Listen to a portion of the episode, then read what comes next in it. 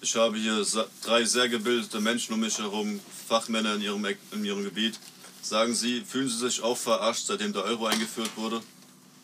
Definitiv, man sagt ja Euro gleich Teuro, weil alles einfach mal doppelt so teuer wurde wegen Trick und also aus ich Gründen. dachte, ab 100 Euro ist Teuro, alles darunter ist Euro und unter 10 Euro ist Billos. Denke mir, ich rechne immer noch in die Mark um. Wie das und das, Das zeigt kostet schon wieder, wie 5 teuer der Billos. ganze Scheiß geworden ist.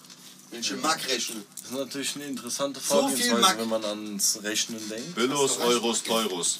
Billos, Euros und Teuros. Ja. Billos Euros und Da, da fällt mir einiges zu ein. Aber ich muss schon sagen, Billos sind das teuer, war, das Alter. war damals ganz schön, ganz schön ausgefuchst, dass sie dann einfach alles ums Doppelte erhöht haben. Aber Ah, wenigstens, einfach wenigstens sieht das Geld jetzt schöner aus.